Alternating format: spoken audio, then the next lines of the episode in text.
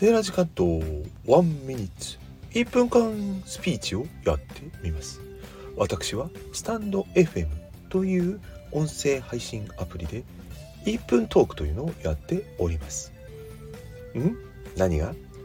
言いたいかって？それは中身何を話すかを意識するのではなく話す時間を意識するということ。った通りの内容ですが何を言わんとしているか分かりましたか？分かりませんよね。それは内容を話す内容を意識しようとすると人間って結構話が長くなるんですよ。人って長いなこの人の話って。一方時間を意識すると話はいろいろできないので中身を考える要するに中身が濃くなるという傾向があることに気づきました。